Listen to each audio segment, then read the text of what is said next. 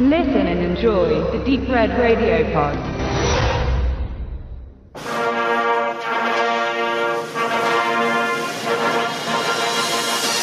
And the Oscar goes to. And the Oscar goes to. And the Oscar And goes the to. Oscar goes to. Oscar goes to Olivia Colman und ihre Rolle der Queen Anne im Film The Favorite.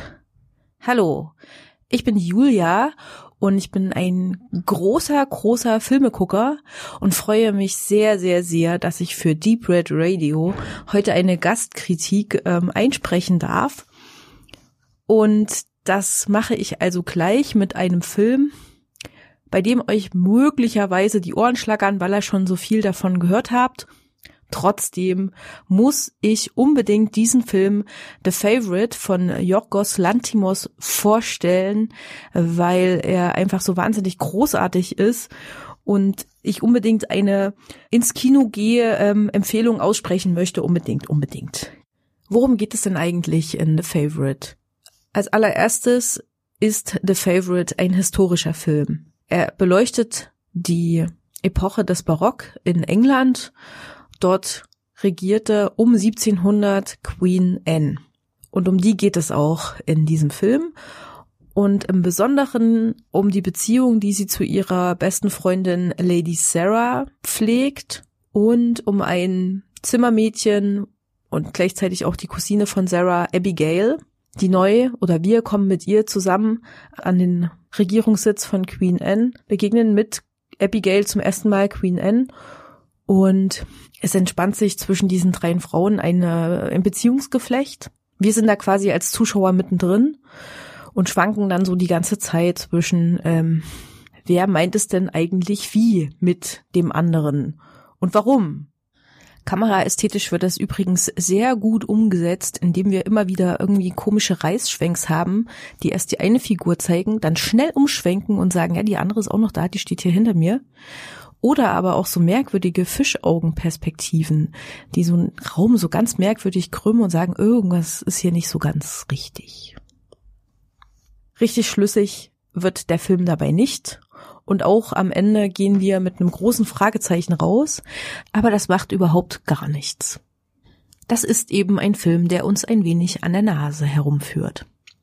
Ich habe mal ein bisschen recherchiert in der Historie von Queen Anne und tatsächlich ist das so, dass das Skript oder der Plot von diesem Film auf einer historischen Begebenheit äh, beruht, nämlich Queen Anne gab es wirklich, sie hatte tatsächlich äh, diese Freundin Lady Sarah, mit der sie sich tatsächlich auch entzweit hat, das ist so ein Teil des Plots. Und es gab wohl auch diese Abigail. Und Gerüchte, ob es nicht lesbische Beziehungen zwischen diesen dreien gegeben haben soll. Wer weiß das schon? Ich finde es total spannend, daraus einen äh, Filmstoff zu machen, zumal hier eben auch die Kostüme und die ganze Ausstaffierung des Filmes. Ich liebe das ja. Für mich ist Film einfach, das ist so, weißt du, ein Film, wo einfach nur die Kamera draufgehalten wird und dramatische äh, Dialoge eingesprochen werden, ist für mich kein Film. Also für mich muss es da schon eine Welt geben, die es so im normalen Leben nicht gibt. Ich will ja auch einen Schauwert haben, wenn ich ins Kino gehe. Das ist für mich auf jeden Fall extrem wichtig, ganz ehrlich. So mit, mit Kammerfilmen habe ich immer meine, ein bisschen meine Probleme. Das ist Queen Anne ja zum Teil auch, weil es eben diese Dreierkonstellation hat, aber hier spielen immer auch die Räume eine ganz, ganz große Rolle. Und die sind eben nicht hundertprozentig historisch, sondern sind eben auch durchaus funktional. Die meiste Zeit sind wir in Queen Annes Raum und auf der einen Seite steht dann halt ihr Bett, in dem sie schläft und auf der anderen Seite mitten im Raum sind Sofas und auch Gesprächstische und ein Esstisch und ähm, eine große Wand voller Bücher. Das alles befindet sich in diesem Raum. Und auch die Leute, also es gibt eine Szene, da wird sie früh von ihrer Staffage ge geweckt. Männer kommen da rein an ihr Bett. Ja, Queen Anne, wir müssen jetzt da und da drüber reden. Das ist wirklich sehr merkwürdig, was da alles so in diesem Raum passiert. Und alle anderen Räume in dem Haus, in dem Schloss, in dem Regierungssitz von Queen Anne sind eigentlich eher so labyrinthisch angelegt. Wir wissen im Grunde eigentlich nie, wo wir uns befinden. Und auch wenn Queen Anne da manchmal rausgeht aus ihrem Zimmer, dann fühlt sie sich merklich unwohl. Dann ist sie unsicher und äh, zittrig und fühlt sich irgendwie fehl am Platz. Warum hat jetzt Olivia Colman eigentlich den Oscar für diese Rolle gekriegt? weil ähm, ganz ehrlich, diese Queen Anne in unglaublich vielen Facetten gezeigt wird. Sie ist eine Königin, sie ist stolz, sie ist stur, sie ist ein kleines Mädchen, sie ist zerbrechlich und sensibel, sie hat Bedürfnisse, sie ist auch manchmal lustlos und faul und sie stopft sich Kuchen in ihren Bauch, obwohl sie auf Milch allergisch reagiert und das Ganze gleich wieder auskotzt. Und sie weint darüber und sie lacht darüber.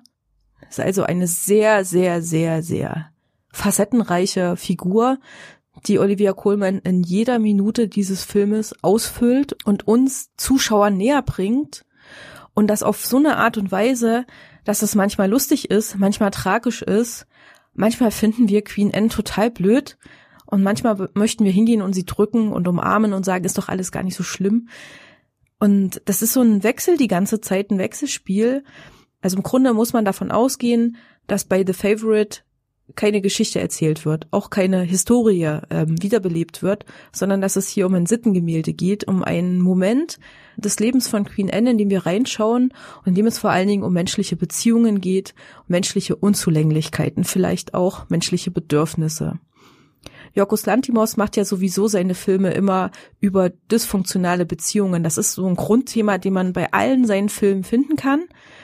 Vielleicht kennt ihr The Lobster oder The Killing of a Sacred Deer, wo die Figuren auch immer sehr, sehr hölzern und sehr unreal rüberkommen und darüber, über dieses Hölzerne, eben diese Dysfunktionalität in den Beziehungen äh, quasi bildhaft gemacht wird.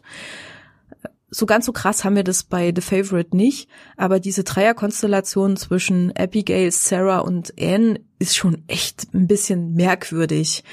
Sarah wird übrigens von Rachel Weisz gespielt und Abigail von Emma Stone.